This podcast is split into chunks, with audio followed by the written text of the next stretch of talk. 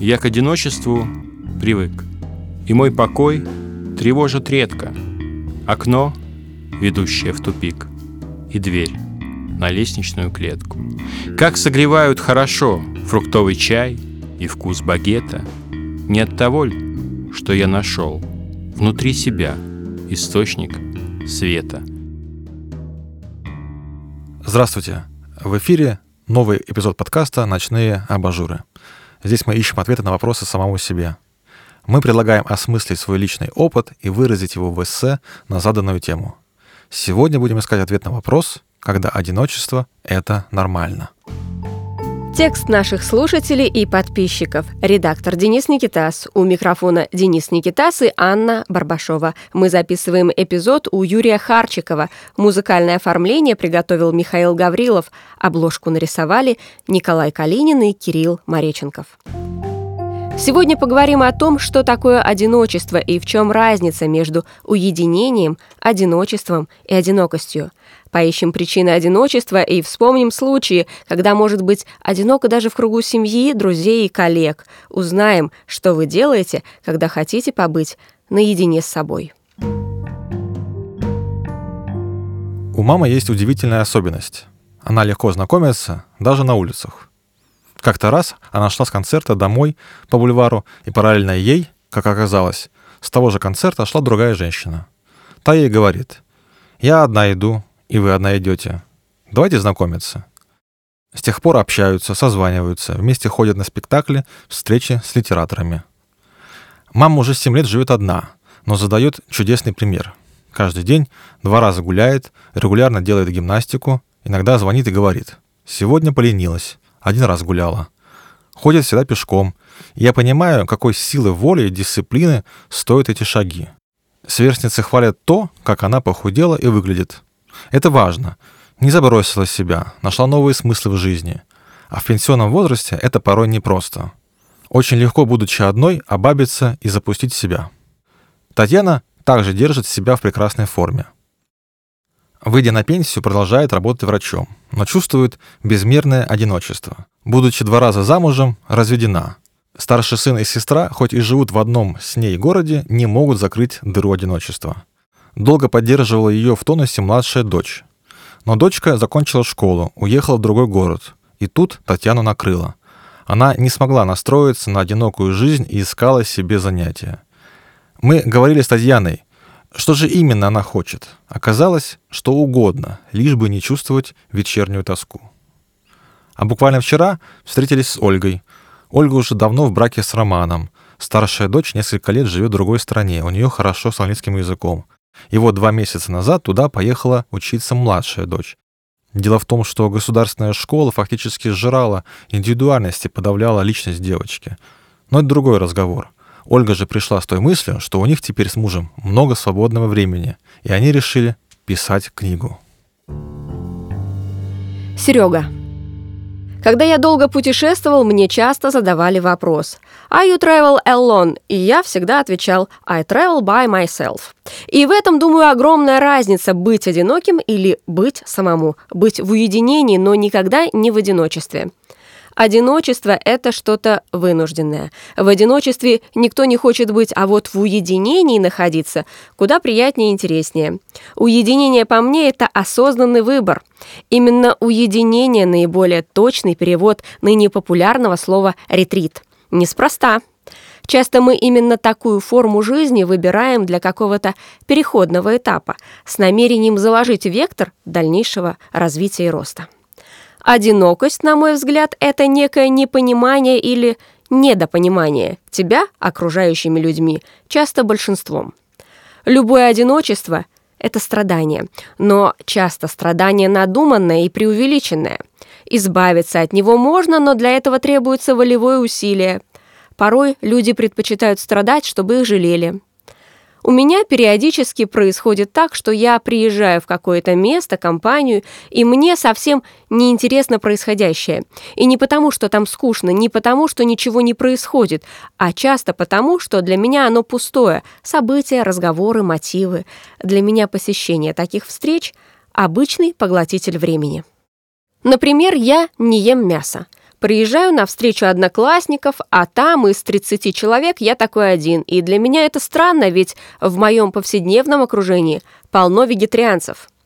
Когда люди не знают, о чем поговорить, начинают вспоминать прошлое, и это очень скучно. Когда говоришь о настоящем, люди вроде бы интересуются, но интерес быстро пропадает, и все опять возвращается в воспоминания. Так часто происходит в семейном кругу, среди старых друзей и знакомых, одни и те же разговоры по кругу. Вот в таких ситуациях могу сказать, что чувствую себя одиноко, просто потому что неинтересно.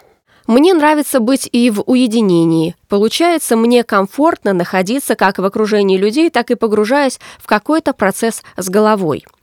Одиночество не хочется никогда, но нахождение одному мне часто мешает в моих строительных делах, когда нужен помощник или третья рука, а то и четвертая. Зато в таких случаях включается изобретательность, и ты начинаешь придумывать приспособления, чтобы заменить отсутствующего помощника. Правда, ценой всего этого является более чем двухкратное увеличение потраченного времени. В детстве бывало сидишь дома один – и никто не зовет гулять, никто в гости не заходит. Обычно такое происходило летом, когда все разъезжались по дедушкам и бабушкам, а ты приезжал на неделю раньше других. Тогда отношение к одиночеству сформировано не было, тогда это было просто неприятно. Время, проведенное наедине с собой, является способом развития и совершенствования, и я обязательно стараюсь найти несколько раз в год недельные или более паузы для перезагрузок и личного роста. Одиночество может быть проблемой для тех, кто не знает, как с этим работать и что делать, когда отключаешься от социума и источников бесполезной информации. Просто многие привыкают к фоновому шуму и принимают его за настоящую жизнь. Когда же знаешь, как с этим работать и что можно сделать, тогда моменты уединения только в плюс. Чтобы побыть наедине с собой, должен быть план, понимание и представление, где, когда и зачем – без этого, на мой взгляд, уединение теряет те сокровенные возможности, которые может дать каждому из нас. Юля говорит, что одиночество — это выбор конкретного человека. Она полагает, что одиночество — это жалость к себе, которая провоцирует чувство пустоты в душе и отсутствие желания следовать дисциплине и определенным правилам в своей жизни. «Я часто чувствую себя одиноко», — говорит Юля. «И как только ловлю себя на этой мысли, спрашиваю, чем я могу разнообразить свою жизнь, как поменять приоритеты и, наконец, уже перестать себя жалеть. Только на этой силе духа, каждодневной активности, занятости это состояние, одиночество, поддается дрессировке и не позволяет впадать в уныние. Когда Илона говорит, что чувствует себя одинокой, ей крутят у виска — у нее вроде бы огромная семья, трое детей, она постоянно работает с людьми. Вообще я знаю такое количество людей, что кто-то и за всю жизнь столько не встречал. Но я по-прежнему чувствую себя одиноко. Я чувствую, что я отдаю много себя всем этим людям, а у меня самой есть только я. Для Марины одиночество — это невозможность разделить с другим свои эмоции и ценности, не быть понятой. А вот побыть одной, она как мать двоих детей, считать за счастье. Просто погулять. Или сесть в поезд и молчать 4 часа. Но лишь бы никаких попутчиков. Для Кристины категорически полезно временное одиночество. Для нее ценно день-два побыть собой. Это перезагрузка, перезарядка, а потом столько хочется сделать. Ей нужно погружение в себя и сонастройка с самой собой, иначе творчество ее не удовлетворяет в полной мере. Анна долго пыталась уйти от одиночества, искала и пробовала, ныряя в деятельность, в увлеченность. Ей кажется, что одиночество — это поиск диалога с внешним миром, состоящим тоже из одиноких людей. Женечка считает, что одиночество помогает оставаться с собой среди чужих, а уединение временно, но тоже полезно. Ей нужно бывать иногда наедине с собой. Это помогает многое осмыслить, дает вектор дальнейшим действиям. По ее мнению, Одиночество — это когда живешь один наедине с мыслями. К этому привыкаешь, и даже комфортно становится. Потом, чтобы привыкать обратно к кому-то рядом, обязательно нужно время. Вера. В подростковом возрасте одиночество – это когда в семье ты отходишь в сторонку, смотришь на всех со стороны, думая, что если ты исчезнешь, то они и не заметят, и ничего не изменится. Потом, когда ты ищешь родную душу, то понимаешь, что одиночество – это естественное состояние человека, ведь никто никогда до конца не сможет понять человека так, как он понимает сам себя. А потом у тебя вырастает дочь с таким же характером, такая же тонкая мятежная душа, и ты понимаешь, что ей ты можешь рассказать все, и она поймет все. И тогда одиночество уходит, даже если вы очень далеко друг от друга. Одиночество мамы троих детей – это долгожданный отдых, когда ты не должен играть никакую социальную роль и решать проблемы, и можешь вернуться к себе и шагать по парку широкими шагами, вдыхать воздух полной грудью и размышлять о том, как устроен мир. Сергей. Я абсолютно одинок в этой реальности и абсолютно никому не нужен для любви. Я поддерживаю в своем жилище чистоту и порядок, готовлю еду и почти всегда сразу мою посуду. Слежу за собой и одеждой, занимаюсь танцем, пишу книгу и другие письменные проекты, стихи и песни. Участвую в любительском театре, и неплохо получается. Да, мне пришлось смириться с тем, что приходится доживать эту жизнь без семьи и детей — но я устроил все так, чтобы это доживание было интересным, смешным, ярким, веселым и для меня, и для тех, кто со мной рядом во всех перечисленных выше сферах творчества. Есть возможность оставить свой след в истории, и я этим уже вовсю пользуюсь. Много идей, много планов. Что боязно, вдруг этой жизни не хватит все воплотить. Обидно от того, что нет женщины рядом, которая разделила бы это все вместе со мной. Мир полон одиноких людей. А почему?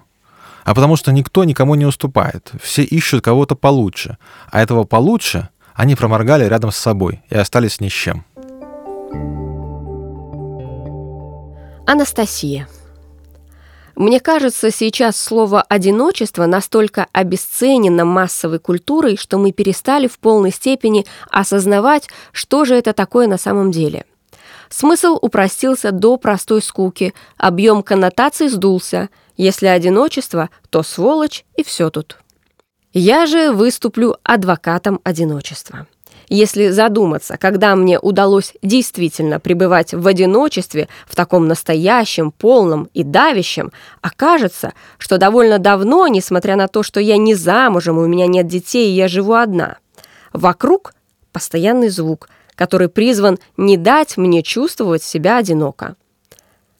По дороге на работу послушай подкаст.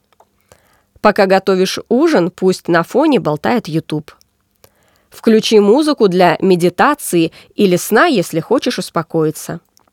Я не говорю о том времени, которое посвящено работе, решению повседневных вопросов, походам по магазинам и так далее.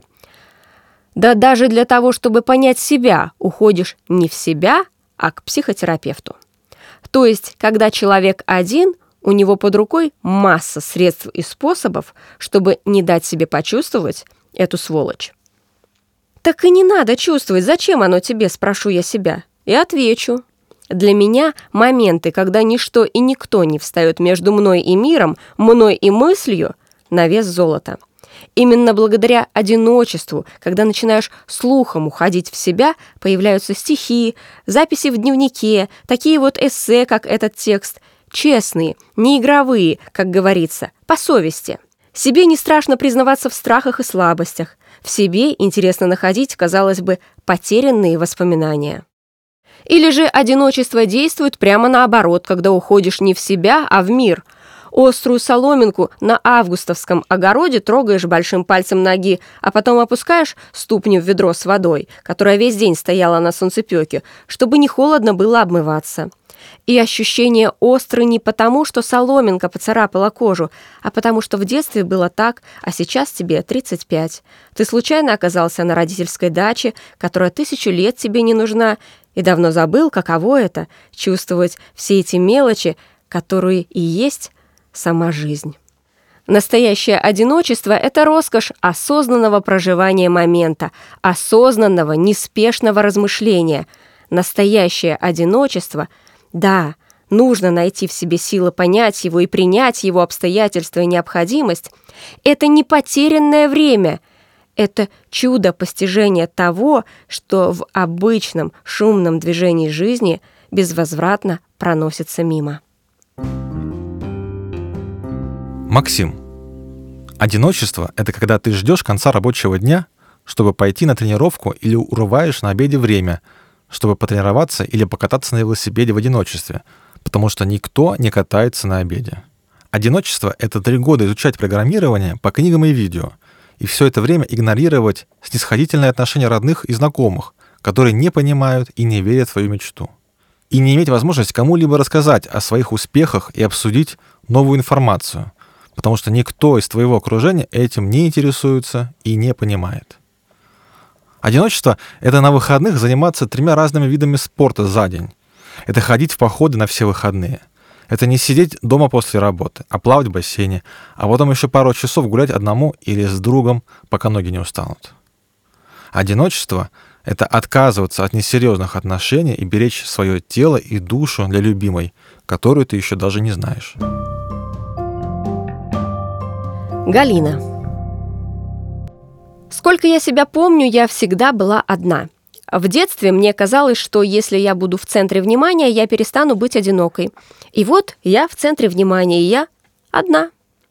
Я спрашивала про одиночество супружеские пары, и они сказали, что партнер не спасает от этого чувства. Я спрашивала про одиночество у женщин, у которых дети.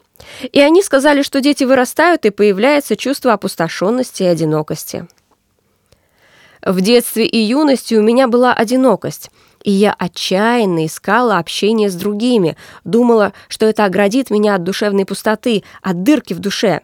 Сквозь эту дырку виднелась моя душа. Я отчаянно жаждала общения, была открыта чересчур. А потом? Потом дырка заросла. Пришло одиночество.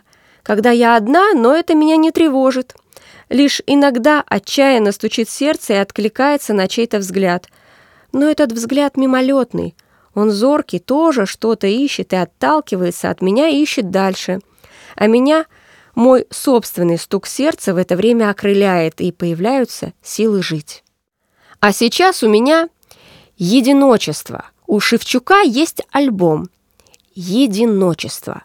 У меня такое же состояние, когда ощущаешь одновременно и единство с миром, и чувство, когда ты одна – это как-то непередаваемо и трепетно. Я иногда смотрю на человека, с которым общаюсь прямо сейчас, и чувствую то же, что и он. А иногда я его не чувствую, и мы просто говорим или молчим. И нам хорошо. Я пишу статьи. Чтобы не чувствовать себя одной, я становлюсь бережно к герою. Я пробую влюбиться в героя. Ненадолго, пока статью не напишу. И, может, я на какое-то мгновение стану не одна — Алекс нам пишет так. «Зачем мне ночные абажуры? Они не могут согреть. Они не могут сказать мне то, что так важно услышать и понять. Одиночество мешает звук. Только в тишине я одна. Мягкий теплый свет, обволакивающий, затягивает меня в свои сны, где есть ответы на все вопросы, но которые сразу забываются, как только я просыпаюсь. Это был эпизод подкаста «Ночные абажуры», когда одиночество – это нормально. Поддержать нашу работу и получать эксклюзивный контент можно на сервисе Boosty, ссылка в описании эпизода.